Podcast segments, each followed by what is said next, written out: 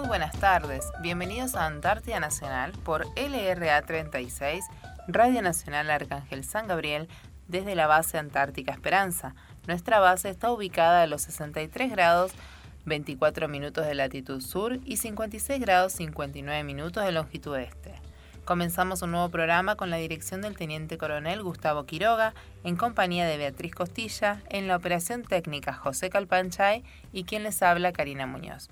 Muy buenas tardes, Betty. Hola, Cari, muy buenas tardes a todos nuestros oyentes. Gracias por estar del otro lado. Bueno, un sábado más hoy, 12 de octubre. Es impresionante, como decimos siempre, cómo pasa el tiempo, ¿no? Ya estamos ya octubre lo tengo en el bolsillo, te digo. Así que, que bueno, bueno, compartiendo un, sábado más y contándole a la gente nuestra tantía tan querida, ¿no?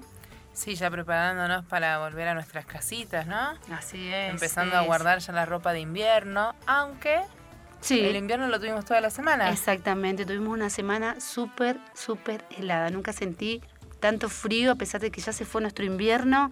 No sé qué está pasando con el clima, o a lo mejor es normal acá y nosotros recién lo estamos sintiendo, así que tuvimos temperaturas como te comentaba súper heladas, eh, temperaturas que fueron entre los 12 grados y 16 grados bajo cero, pero la sensación térmica llegó a los 30 grados bajo cero. Así que fue una semana muy fría, producto de esto se congeló nuestra bahía Esperanza, así que tenemos una muy linda postal de nuestra bahía y el faro que está en el medio de ella, ¿no? Así que también tuvimos leves nevadas, hubo nevadas pero muy eh, poquitito. Y también hubo un día donde yo creí que había nevado, que estaba nevando y que después nos explicó nuestra observadora meteorológica de la base Jacqueline de que no era una neva, no era nevada, sino que era como una niebla helada. Nos decía que esta niebla, las partículas de agua que componen esta niebla, a, una, a esas temperaturas bajas que hubo en toda esta semana, se congela y produce una cencellada. Es como, vos, mismo decías, comentabas que parece, es como nuestro rocío. Sí, vos sabés que mis hijos tuvieron la experiencia, estaban, salieron a, la puerta de entrada de casa y miraron por el barandal de, la escalera y le sacaron una foto a, a, una de esas gotitas que caían, ¿viste? Sí. Y era como la forma de, de la película de Disney del hielo. ¿La de, ah, Frozen? Bueno, así bien dibujadito el, como una telaraña, pero de hielo chiquitita. Claro, bueno, eso dicen que es una cencellada. Así que bueno, aprendiendo cosas y cosas nuevas, ¿no? Linda, linda, linda, linda semana a pesar del frío. Sí, sí, qué real lo de los dibujitos de los copos, porque no sabíamos que eran así, microscópicamente, que eran tal cual uno ah, los dibuja. Exactamente. bueno, a pesar del frío, hubo días con sol, hubo un día lindo con sol, y que dejó llegar desde la base Marambio el Twin, trayendo a los, a los, a los primeros científicos sí, integrantes. en Twin. Ah, en Twin. A los primeros científicos de la Dirección Nacional del Antártico, ¿no? que viene acá en esta época, que es, como ya le habíamos comentado en programas anteriores, es la época de reproducción de los pingüinos, y vienen las focas, que más, y que están llegando los, los, expertos de la flora y la fauna de la Antártida. ¿no? ¿Y te pasó de esa, esa emoción cuando escuchabas por la radio, esas que tienen en las casas, que dice que ya está el anivisaje, que está llegando, que están bajando, y vos decís, uy, gente nueva que está viniendo y vamos a ver caras nuevas. Es lindo ver caras nuevas, así que vino la bióloga Anaí Silvestro y su auxiliar eh, Alex Costescu. Ellos tienen un proyecto de pingüinos y bueno, así que lo, lo, lo vamos a invitar en, en los programas que vengan después para que nos vengan a contar un poco el proyecto que están haciendo.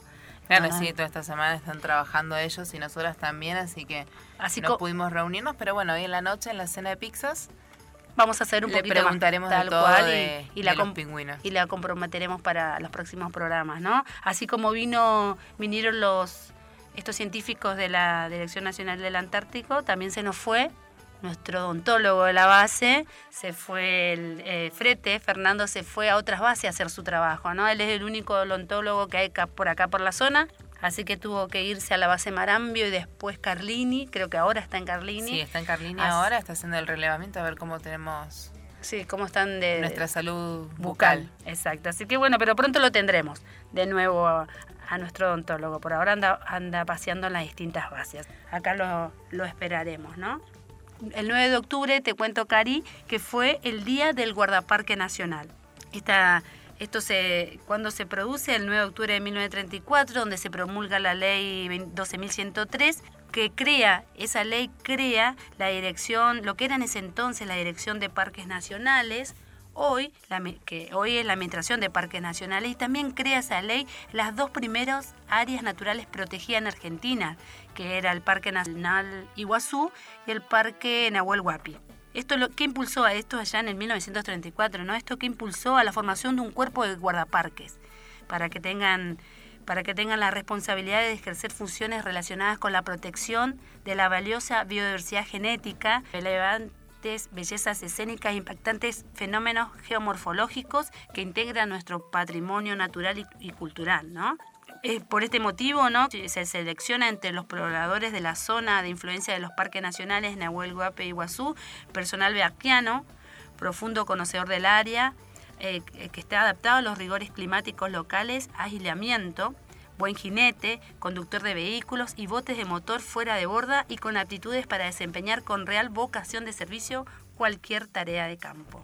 Ah, la carrera de Guadalajara es una carrera completa sí, de a todo terreno. Claro, me viene a la mente MacGyver acá, porque es como que tiene que hacer todo, ¿viste? De la NASA. o, o, más actualizadas, ¿viste la película de Shumanji? que andaban por ahí por la selva corriendo y que ellos sabían todo de supervivencia en la selva. Es verdad, tenés razón, es verdad. Mirá todo lo que tienen que, saber, ¿no? He escuchado también que el guardaparque no es una, una profesión, sino es una vocación. La gente que realmente siente que tiene la necesidad de, este tipo de trabajo, ¿no? La función del guardaparque se cumple a través de su permanente presencia en un, lugar asignado, mediante continuos patrullajes terrestres y acuáticos, controla la actividad de los pobladores, de los campamentistas, de los concesionarios de aprovechamientos forestales y de extracción de leña. También fiscaliza la actividad de pesca deportiva, informa, asesora y auxilia en imprevisibles emergencias a los visitantes y a los pobladores combate incendios forestales y pastizales y, eh, eh, y, también los evita, ¿no? Y también ellos tienen la capacidad de sancionar infracciones. La creación de nuevas áreas naturales protegidas y la ampliación de la superficie de los terrenos asignados a la vigilancia y fiscalización de la Administración de Parques Nacionales e intensificación de su uso motivó la necesidad de mejorar su funcionamiento y manejo, capacitando y elevando el nivel cultural y de conocimientos técnicos de su respectivo personal para atender a la complejidad creciente que ofrecen la conservación de nuestros variados recursos naturales. Surgió así la convivencia de crear un establecimiento educativo donde se imparte conocimiento de administración, contabilidad, instrucción de sumarios, botánica, zoología, geografía, historia, biología, hidrología, topografía, ecología, geología y otras materias prácticas de suma utilidad y permanente aplicación para el desempeño de sus múltiples funciones. Es por eso que para que ellos adquieran todo este tipo de conocimiento, el 2 de julio de 1969 se crea el Centro de Instrucción de Guardiaparques Bernabé Méndez. Esto es en memoria a un funcionario que fue asesinado en el Parque Nacional Iguazú por cazadores furtivos eh, o cosechadores furtivos de palmitos en el año 1968. Es por eso que tiene este nombre, ¿no? Bernabé Méndez. Qué tragedia, porque quizás él quiso cuidar el bosque Sí, tal cual. Por los cazadores furtivos de que sacaban de más de cantidades que podían sacar de. O que estaba este prohibido. Claro. Que estaba prohibido. Bueno, es por eso que lleva, en, su nombre lleva este centro de instrucción, su nombre, ¿no? Este primer centro de instrucción se, desarrolló en el, primero en el Parque Nacional Los Alerces, en la provincia de Chubut. De allí se trasladó a Bariloche. Desde 1994 funciona en la provincia de Tucumán este centro de instrucción actualmente está ahí en la provincia de Tucumán. Recién en el año 1970 como que se institucionaliza el Servicio Nacional de Guardaparques, que en su artículo 25 establece su creación con carácter de fuerza pública y que tendrá a su cargo el controlar y vigilar eh, los parques nacionales, en los parques nacionales, monumentos naturales y de reservas nacionales. Ah, o sea que todo lo que, todas nuestras reservas naturales, nuestros parques nacionales que, vamos a hacer turismo y esas cosas, ellos cuidan y hacen regir la ley para que los que vamos de visita no dañemos el lugar. Claro, exactamente, tal cual. Bueno, y te cuento que no es nada sencillo ser guardiaparque. Uno piensa por ahí que, bueno, un guardiaparque es algo tranqui, que estás ahí con los animalitos y cuidando las plantas. No, y, para, por eso te estoy diciendo que es una vocación. Los aspirantes a ingresar, que pueden ser de cualquiera de los dos sexos, hacen un curso de un año, pero previamente tienen que hacer todos los exámenes médicos. Una vez que pasan los exámenes médicos, hacen el examen físico y bueno, si todas las condiciones dan, ellos tienen un año de internado para hacer el curso, o sea que están todo el año en allá en Tucumán, ¿no? Donde, y, y, practican ahí en la selva y van viendo todas las cosas para poder desempeñarse terminar el... curso como guardiaparques. Y ahí se van perfeccionando para después, cuando terminan de hacer todo su, su año de, de capacitación, les asignan un parque y ahí los trasladan. Claro, bueno, sí, es como decías, se le designa un parque nacional u otro, u otra áreas equivalentes, ¿no? Porque no siempre son los parques nacionales. Sí, también les dan eh, una vivienda donde les toque el lugar con mobiliario, con eh, combustible para, para calefaccionarse y todas las cosas que se necesitan. Tienen una oficina para preparar todo lo que son eh, los relevamientos ¿no? que se necesitan en su trabajo. Después tienen provisto, provisto el equipo de radioconversación, porque quizás hay lugares en los que no tengan señal, entonces siempre se, se vuelve a la vieja usanza de la radio, que es lo más efectivo y, y lo más útil para comunicarse. También tienen que saber cabalgar, tienen equipos de primeros auxilios y bueno, les dan todas las cosas.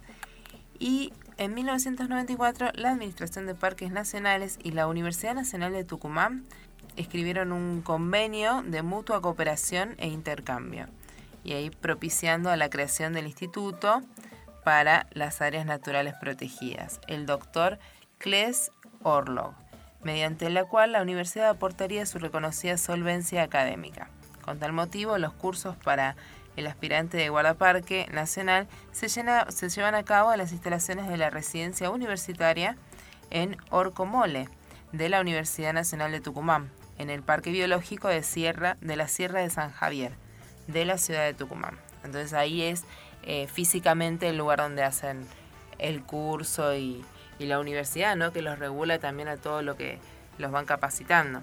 La Administración de Parques Nacionales otorga becas que comprenden el costo de matriculación, los gastos de alojamiento y la alimentación, y una asignación mensual en efectivo para sus gastos personales, porque ellos al estar internados no tienen posibilidad de tener un ingreso de otro lugar porque tienen que estar qué ahí. Bueno, qué bueno esto que, sí, que contás, ¿no? el otorgamiento de becas para aquel que realmente sienta la necesidad de esta vocación de, del cuidado de nuestro patrimonio eh, cultural nacional, que lo pueda hacer, ¿no? Porque te, te otorgan una beca, te, te, internan un año, te, te, dan de comer, eh, te dan vestimenta y, y, y, aparte te pagan algo extra para, tu, para poder estar todo un año. Eso está muy bueno. ¿Y sabías que tenemos aquí en la Antártida guardaparques? No, yo no sabía que había guardaparques en la Antártida. bueno. así, producto de todo esto lo que estábamos Estamos investigando. aprendiendo. Que, exactamente, del guardaparque. Dicen que a partir de un convenio firmado con la Dirección Nacional del Antártico, desde el año 1990, ininterrumpidamente, la Administración de Parques Nacionales designa un guardiaparque para participar en las campañas de verano y eh, en las invernadas en lo que es la base Antártica Orcadas, en Carlini y en Base Esperanza. Es así que Argentina se convirtió en el primer país del mundo en enviar guardiaparques sistemáticamente al área de conservación internacional más importante del mundo. Ellos se ocupan de hacer, eh, de tomar cuenta de la cantidad de pingüinos que tenemos, los lobos marinos, los, las focas de tres pelos, de dos pelos, hay de muchos pelos, muchas focas hay. Sí. bueno, y hacen un relevamiento de todos los animales, de qué comen, de cómo está su cómo se maneja su alimentación, ¿no? Si están comiendo bien su dieta o si tienen que eh, modificar su dieta por escasez de su alimento natural. Entonces van viendo cómo va su, sobreviviendo el animal por sus propios instintos, ¿no? Y bueno, y todos esos relevamientos que hacen los van mandando a lo que es la ciencia, ¿no? Para eso son todo, suma todo para, para las investigaciones científicas que van haciendo. La base Arcadas es operada por la Armada Argentina y se halla en la isla Lauri. Es la más pequeña de dos islas principales que forman el archipiélago Orcadas. Tiene un largo de 22 kilómetros y un ancho promedio de 8 kilómetros. con varias bahías profundas y relieve abrupto. Casi toda la superficie se halla cubierta por glaciares. Y es allí donde se encuentra el guardaparque Juan Garró, que es con el que vamos a hablar aquí ahora en nuestro próximo bloque. Tenemos una comunicación telefónica con él. Él es guardiaparque nacional. Bueno, y él nos contará entonces las actividades que realizan. Vos igual diste Y todos los proyectos que, que tienen. Antártida Nacional, LRA 36, Arcángel San Gabriel, por Nacional. Continuamos en Antártida Nacional y tenemos en comunicación telefónica al guardiaparque de base Orcadas, el señor Juan Garró. Muy buenas tardes, Juan. Hola, ¿qué tal? Buenas tardes a todos los oyentes de Radio Nacional desde la Antártida. Eh, gracias por esta comunicación, Beatriz te habla. Bueno, contanos un poquito, eh, Juan, Sabemos que eh, en la Antártida es, eh, vienen los científicos, los militares como logístico, pero nada se sabe del guardaparque que también viene acá. Contanos un poquito qué hace un guardaparque en la Antártida.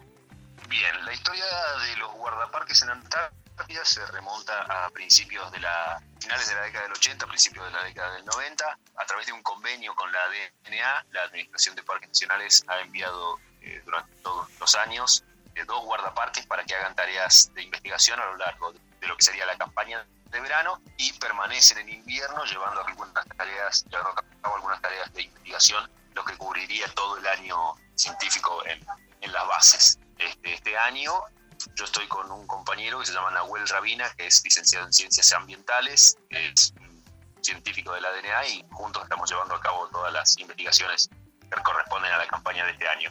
Contanos un poquito de los proyectos que hay, el trabajo que están haciendo diariamente este año. Bien, el año, este, dependiendo de sus estaciones, tiene distintos proyectos. En general se enfocan sobre todo en la fauna. Dependiendo de la época del año, por ejemplo, en diciembre, enero, febrero son las épocas donde más se trabaja, por ejemplo, sobre las poblaciones de pingüinos, haciendo censos de las colonias, sobre todo de Adelia y de Barbijo. En esta época del año, por ejemplo, estamos haciendo un monitoreo muy intenso sobre la foca de Wedel, que está teniendo su cachorro, sobre el pack de hielo. Entonces, hay que salir todas las semanas a, buscar en distintas bahías la presencia de, estos, de estos animalitos. Durante todo el año también se realiza una salida, por lo menos una salida por semana, que es exclusivamente para hacer censos de aves y mamíferos. En invierno la isla por lo general queda bastante desierta, pero en verano hemos llegado a contar acá en las playas próximas y no tan próximas a la base, alrededor de 3.000 ejemplares de mamíferos solamente, entre lobos de dos pelos y elefantes marinos. También hacemos monitoreo sobre aves y este año va a ser el monitoreo sobre aves, se, realiza también durante todo el año, que es un censo semanal, y este año vamos a empezar con la toma de muestras de flora en proximidades de la base.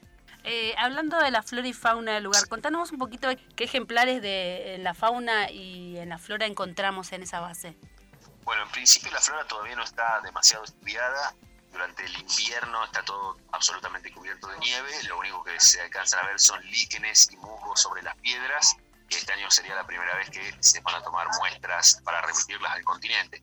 Por el lado de la fauna tenemos algunos, este, bueno, la isla nos, nos, ha, nos ha regalado algunas postales interesantes. A principios de año vimos una ballena jorobada muy, muy cerca de las costas. Este se podía escuchar cuando salía a respirar hay muchos lobos de dos pelos, hay muchos elefantes marinos, las playas están absolutamente repletas de vida eh, durante los meses de, verano y otoño. invierno, como te decía, la isla queda bastante desierta. También hay mucha presencia de aves, entre el de Wilson, este, cormoranes, entre el gigante, hay una variedad de aves muy interesante. Asimismo, también hay muchos, muchas colonias de pingüinos, eh, Adelia, Barbijo, pero también hemos visto Papúa, hemos visto pingüino emperador, pingüino rey, estaban de paso por la isla, no es propio, no es un lugar propio para esas especies, pero sí los hemos registrado de paso por estas zonas.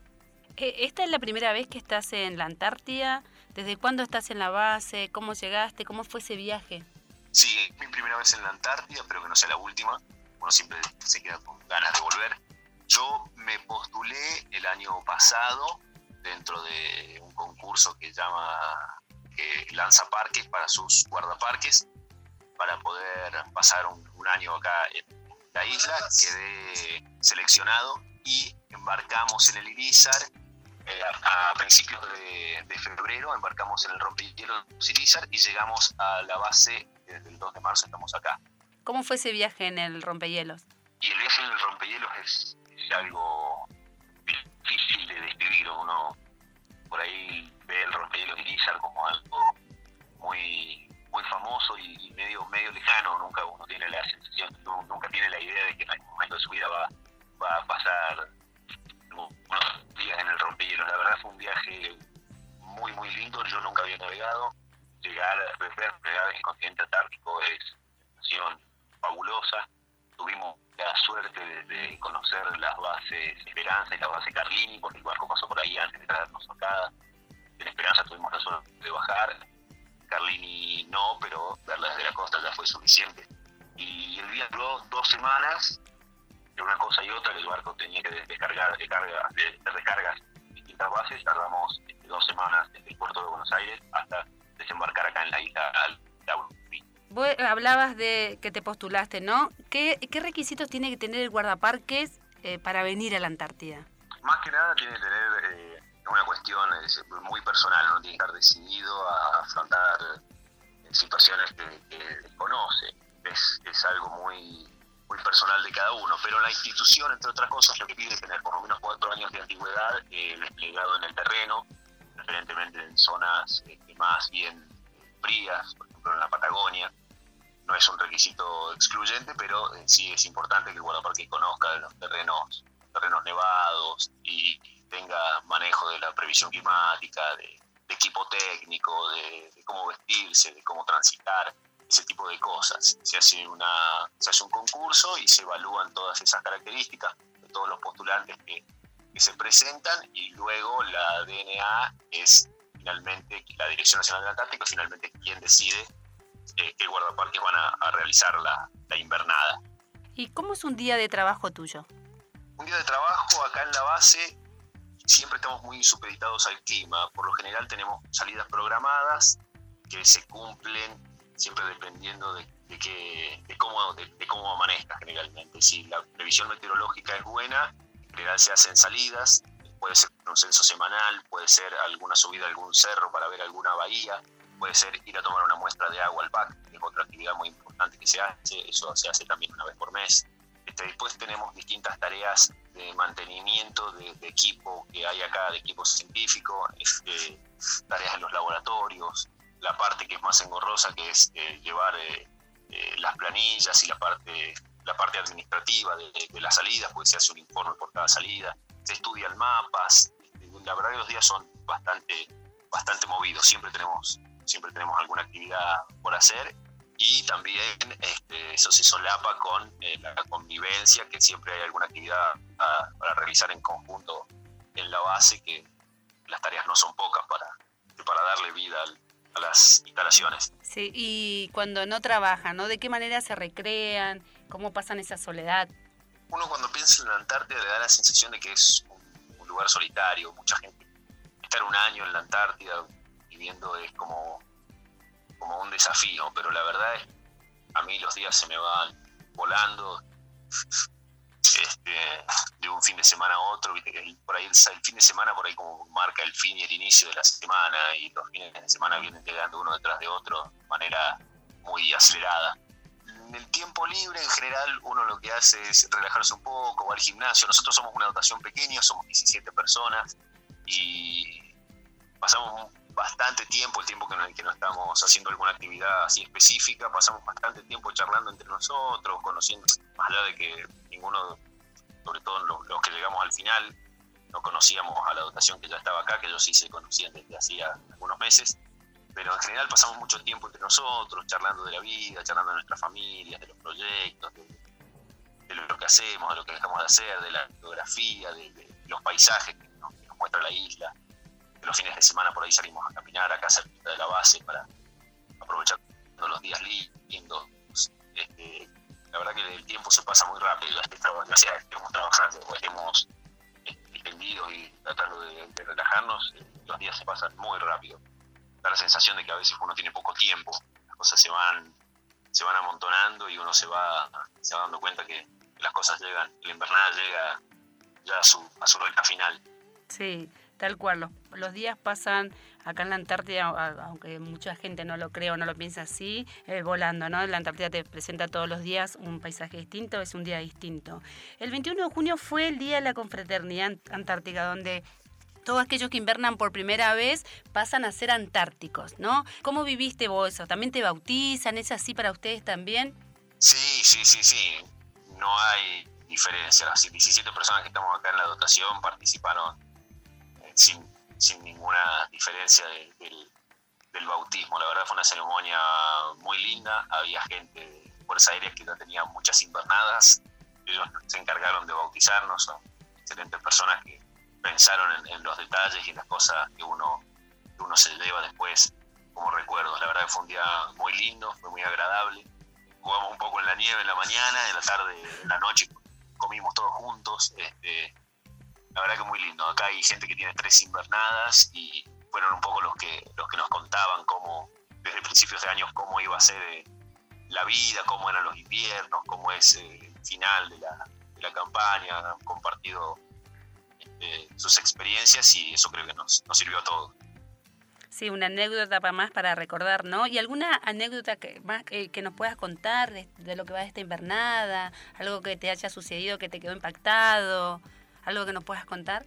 Anécdotas, bueno, por ahí tienen cosas así muy, no son muy, este, que no sé si merecen la pena contarse, son detalles que hacen que la invernada sea, sea particular para cada uno, pero algo que sí me impactó mucho es que yo tenía eh, la idea de que la Antártida era un lugar inhóspito, que era un lugar hostil para la vida.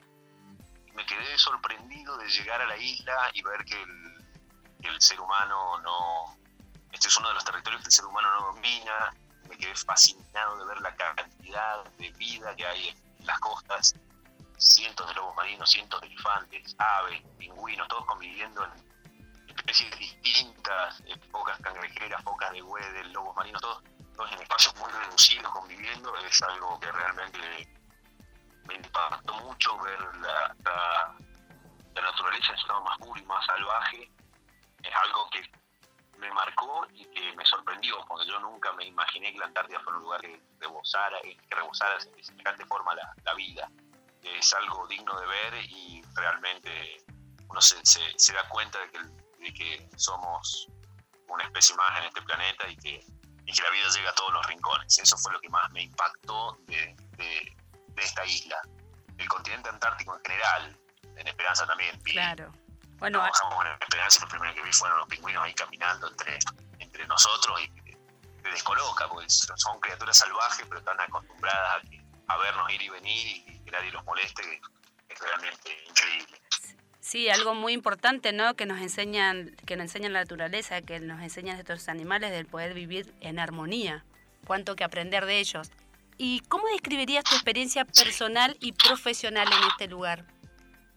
Personal uno se descubre, creo que se descubre, uno eh, trabaja sobre sus virtudes y sus defectos este, cuando estás en un grupo de personas que, que podés hablar y podés compartir y podés tener su visión de cómo son las cosas, y uno descubre que tiene cosas muy buenas y descubre que tiene otras no tanto, y es una buena oportunidad para, para trabajarlas, eso en términos personales.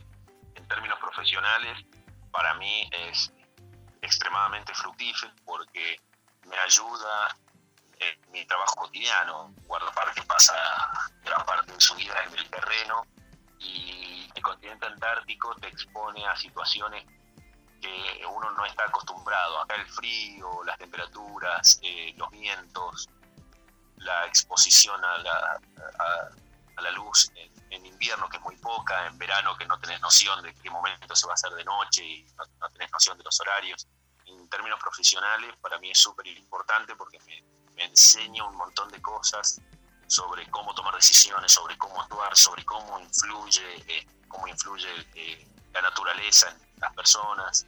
Me deja mucho, me deja mucho en, lo profesional esta, esta experiencia. Bueno, por todo lo que nos estás contando, entonces volverías a elegir la Antártida nuevamente. Sí, sin ninguna duda, sin ninguna duda vez quisiera conocer otras bases, pero la verdad que la geografía y la fauna y la flora en esta, en esta isla me han dejado, me han dejado marcado y, sin duda volvería, sin duda volvería. Hay muchos guardarrapes que han vuelto, porque ya no. Sí, sí, sí. Hoy, hoy estuvimos hablando, que vamos, eh, tuvimos una entrevista con el, el, autor del libro Vivir Antártida, ¿no? Em, Julio Socatelli. Y él fue vino tres veces a la Antártida, a la base, entre la base Esperanza y la base Orcada, y escribió este libro, ¿no? Que, que cuenta un poco, que quiere transmitir un poco todo lo que es la Antártida, todo lo que él sintió en ese momento, trata de transmitir en ese libro, ¿no? Y él vino tres veces, así que, bueno, esta es tu primera vez, pero no la última. Espero que no sea la última. Sí, el libro de Julio lo conozco, Julio es una persona que ha sabido plasmar en, su libro eh, la cotidianeidad, así, así con, con, una, con una simpleza que por ahí sorprende, ha sabido plasmar la cotidianeidad de, de la vida en la base libro está acompañado por fotos muy, muy lindas, paisajes hermosos, que bueno, que ha recopilado durante tres invernadas.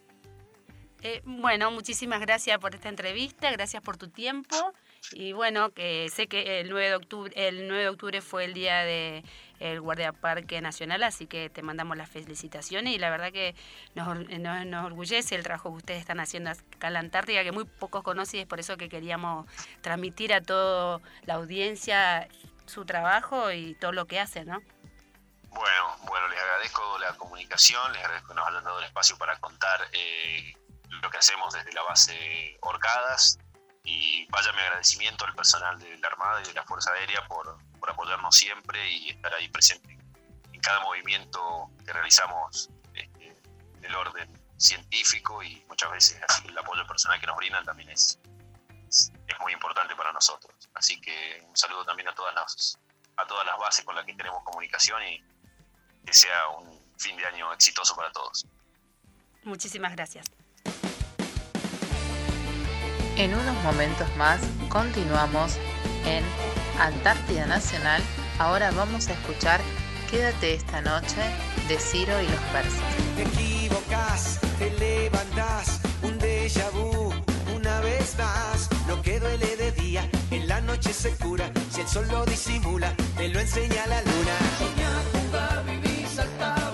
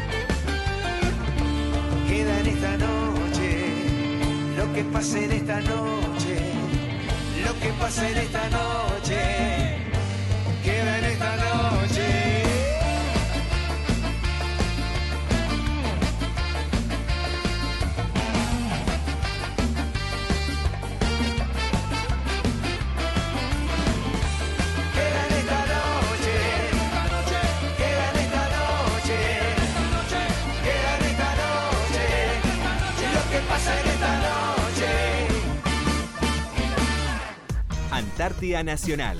LRA 36, Arcángel San Gabriel. Por Nacional. Seguimos en Antártida Nacional.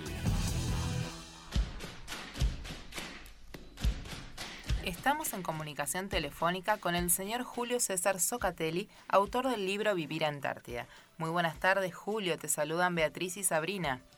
Muy buenas tardes, Beatriz y Sabrina, y a toda la audiencia. Y si me permiten, deseo destacar la loable tarea que realizan desde Base Esperanza, eh, que es la radio que llega a todo el país y bueno, tenemos la suerte de escucharla de distintos lugares. Yo vivo en San Martín de los Andes, ahora no me encuentro ahí, pero escucho la radio eventualmente cuando estoy haciendo alguna tarea y realmente emociona saber que están cumpliendo ese rol tan importante de difundir eh, lo que gran parte de, nuestros ciudadanos realizan en la Antártida.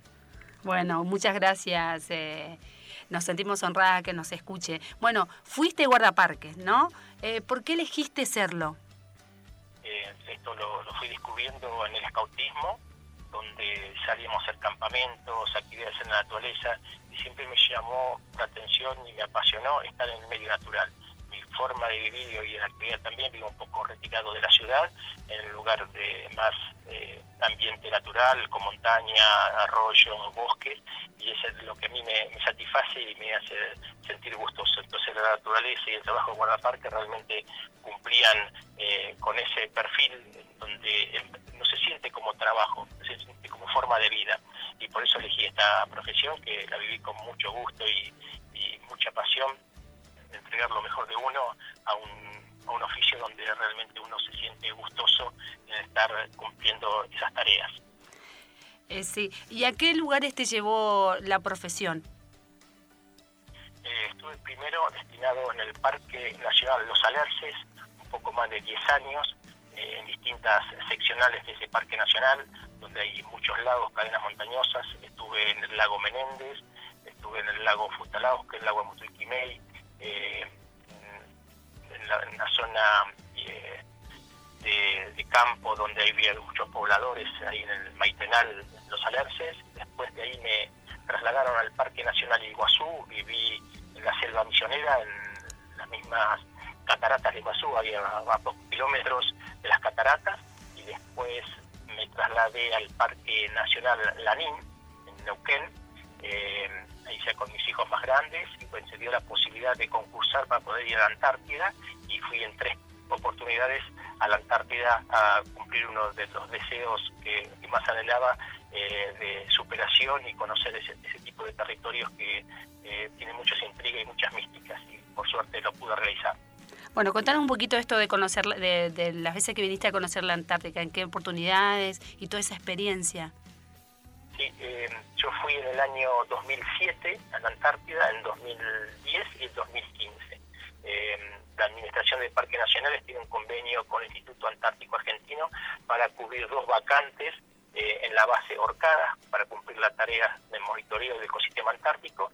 Y bueno, yo me presenté en esas oportunidades eh, y se dio de que pudiera acceder a, ese lugar y, trabajé en, en, base Orcadas, en el laboratorio de Orcada, el laboratorio biológico, en estas tareas cumpliendo los protocolos que te indica el Instituto Antártico de eh, tomar muestras, relevamientos y todo lo que nos, van dando año a año de seguir atendiendo.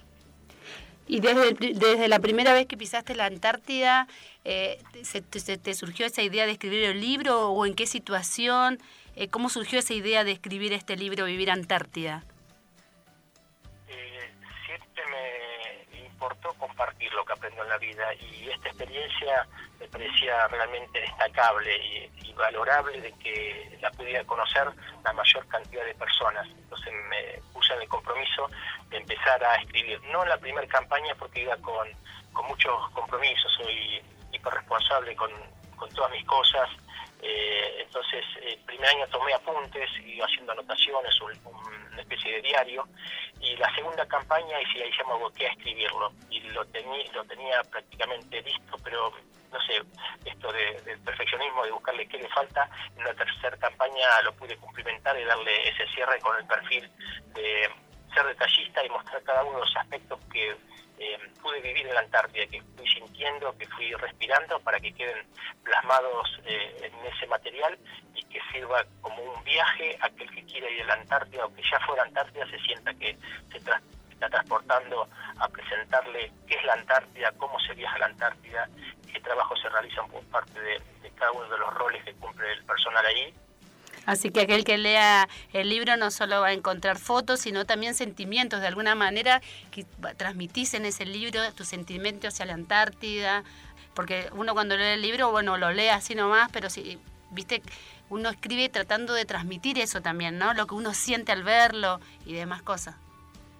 Exactamente. Eh, realmente es el momento cuando uno reflexiona, yo eh, eh, pienso con qué lenguaje escribí. Escribí con el lenguaje de la sinceridad, con el lenguaje de, transmitir qué se fue sintiendo en, cada uno de los, lugares o de, las acciones que uno tenía al, estar embarcado y tener alguna situación complicada con el mar o al partir de una costa donde el, puede el oleaje dar vuelta al bote, todos esos miedos, valores, eh, eh, cosas que, fui viviendo, las, fui plasmando de a poco eh, en este material, puliéndolo, dándole perfil que necesitaba para que se interprete lo que implica estar en ese contexto, con ese ambiente, con las situaciones. a veces como parque me ha tocado salir en bote en un lago eh, y por ahí uno dice, bueno, está muy picado, está medio complicado para salir, lo dejo para otro día porque se puede postergar la salida. Y en Norcada hemos salido a veces con, hielos en las costas, empujando los hielos con el bote a, cumplir con el monitoreo, porque bueno, no había viento y eso, como ustedes saben, es lo primordial. Eh, ahí es donde uno puede navegar y puede cumplir con, el trabajo asignado. Así que bueno, fue un, honor, un gusto poder plasmar y más saber que, el material le sirve a la gente, le gusta, personas que, eh, una frase que ya lo he recibido de varias personas, que dice, eh, el defecto del libro es que se termina. Y realmente quisiera seguirlo disfrutando y teniéndolo, pero bueno, eh, están apasionados y, gustosos sabiendo interpretar este tipo de vivencia, ¿no? Así que para mí fue muy rico también. Sí, qué lindo esto de de que conocer eh, en el libro la Antártida, pero también de la importancia ¿no? de los guardaparques en la Antártida, que muy poco se sabe en el trabajo de ellos, ¿no? porque uno dice Antártida y se imagina el personal militar que hace la logística, lo científico, pero también el trabajo importante que realiza el guardaparques acá. Claro, eh, creo que todos sabemos que en la Antártida todo país que tenga pretensiones o no sobre ese territorio debe justificar que está realizando tareas científicas y el Instituto Antártico Argentino encontró en el perfil de guardaparque aquella persona que se pueda desplazar por el territorio, por arriba de glaciares, navegar en, las costas para llegar a otros puntos donde está la fauna eh, anidando y tomar muestras de sangre, colocar el GPS, anillarlos. Eh, entonces el guardaparque cumple ese perfil y más que es un apasionado de expedicionar, incursionar y, y es idóneo en lo que es todo lo que relevamiento, porque el guardaparque tiene muchas facetas. El guardaparque que realiza toda la atención al público, el guardaparque que hace el, control y vigilancia de las áreas protegidas y la parte esta científica, ¿no? la parte científica que es la específica que se realiza en la Antártida, eh, como otra tarea científica que realiza el personal del servicio meteorológico, eh, pero el guardaparque en especial tiene que salir del, radio de, la base, tiene que salir a 20 kilómetros, 4 kilómetros, 8 kilómetros, a realizar eh, distintas tareas que indica el protocolo para, para esa campaña, cumpliendo las muestras que indiquen, tomar muestras de plantón o de, determinada eh, asignación que se le atribuye. Entonces, eh, cumple con este rol con mucho gusto y con mucha con mucho compromiso y vocación. Así que me parece que para todos los guardaparques es un honor poder estar realizando esta tarea allí. Y personalmente, para usted, ¿por qué cree que es tan importante la difusión y el conocimiento de la Antártida? Eh, como todos sabemos, hoy estamos muy preocupados en el ámbito general, aquellos que tienen conciencia conservacionista de lo que se contamina eh, en todos lados. ¿no? Hoy en todas las ciudades eh, el problema son los residuos, la basura, que no tenemos los hábitos del cuidado. En Antártida todavía no se ha eh, producido ese impacto eh, sobre el ambiente, un territorio que todavía está virgen y que lo debemos cuidar y evitar que ocurra este tipo de cosas. El continente que menos ha sido manoseado por el hombre eh, y es importante entonces cuidarlo y protegerlo para que continúe de esa manera, para que siga siendo una reserva importantísima para el planeta, porque ahí está también el mayor reservorio de agua de humanidad. Eh, entonces, todo aquello que nosotros podamos difundir sobre este continente, eh, en valores, todo lo que se conozca, después se aprecia y la gente eso lo va internalizando. Si no lo damos a conocer y no lo ponemos en, escena, eh, pasa desapercibido, entonces todo lo que puede impactar ahí puede interesar menos a las personas. En cambio, cuando ya se conoce, eh, ya lo tomamos como propio y lo cuidamos de otra, de otra forma. Sí, tal cual. Bueno, este programa está dedicado al día eh, a los guardaparques, su función acá en la Antártida, eh, porque el 9 de octubre fue el día del guardaparque, así que nosotros queremos honrarlo con este programa por todas las funciones que realizan acá, la importancia de su trabajo acá. Y bueno, sabemos que lo vamos a encontrar todo lo que se hace en la Antártida en este libro que usted escribió. ¿Y dónde lo podemos encontrar al libro? El libro tiene un sitio web que es. El nombre del libro, o poner internet Vivir Antártida, ahí encuentran mucha información y están en muchas ciudades del país, de a poquito lo vamos difundiendo y se va irradiando eh, distintos sectores, ya está en Mendoza, San Luis, Córdoba, o en Patagonia, hasta, hasta Tierra del Fuego. Eh, es un libro sumamente interesante, mucha gente que estudia guardaparque, guardaparque recibido, aquellos que les gusta la aventura, o que quieren viajar a la Antártida, o que son curiosos, tengo la señora ahora me acabo de comprar tres libros, la señora mayor, de ochenta y pico de años, profesora, eh, que está encantadísima del material y la ha transportado ese viaje eh, a la Antártida con un sentimiento eh, de docencia, pues también soy docente, soy profesor de educación física, me ha enriquecido mucho y me lo ha hecho notar. Lo más satisfactorio que tengo es la vuelta esta de la gente que realmente le ha servido y le ha, ha aprovechado el material que uno le ha dedicado tanto tiempo y tanto esmero para, tener esa repercusión, así que eh, contento y orgulloso. ¿Está dando charlas en las escuelas también? Sí, he dado charlas eh, donde me invitan o donde está, donde ha habido un público que puede una charla, he dado charlas en escuelitas acá en Córdoba, escuelas rurales, en una escuela em, eh, privada en el centro de de Córdoba o en otros sectores, donde sea en Tierra del Fuego, he dado charlas en escuelas rurales, en, otro tipo de escuelas, o el público que esté interesado en esto. Eh, hace días atrás, a través de la agrupación Antártico de Mendoza, también solicité a ver si había eh, gente en ese sitio que interesada en la charla y bueno, en el Memorial de la Bandera hicimos unas presentaciones junto con otra compañera, eh, con Jorgelina Álvarez, que ya sacó muy lindas fotografías, hizo astrofotografía, así que bueno, eh, lo importante era transmitir el mensaje de lo que nos eh, apasionó, nos sorprendió a nosotros Antártida, compartirlo con otra gente para como decíamos antes, lo sepan valorar y lo sepan cuidar. Perfecto. Aquel que quiera contactarse con usted por, por el libro, por alguna charla o, demás, ahí en la página que usted nos dijo lo pueden encontrar en el, www.vivirantártida. Correcto, ahí está también mi teléfono. Eh, 2901 41 90 88 quieran comprar el libro o quieran preguntar algo, con gusto. Eh, realmente me escriben eh, decenas de personas, hasta cientos de personas a veces a, la semana eh, y les respondo a cada una de ellas en base a sus inquietudes, a sus necesidades, lo que necesitan conocer, siempre con, con esta misión de poder difundir lo que uno aprendió. Me parece que lo más valioso en la vida es compartir lo que uno adquiere para que otros también puedan llegar a ser útil, ¿no? Pero, eh, como en el libro pongo al final, eh, contando todo lo que viví, lo, lo, que pasé en la Antártida, con cosas realmente poco eh, la, la, mayor o la, experiencia más importante es la que puede vivir cada uno. Así que invito a todos a aventurarse, a, iniciar proyectos, a, a hacer cosas eh, ya sea en la Antártida o, donde fuese, porque ahí donde se da un crecimiento personal y uno siente una superación y un, gusto por, por vivir eh, esta vida plena. Bueno. Eh, es mi mensaje para aquel que se mete en este libro.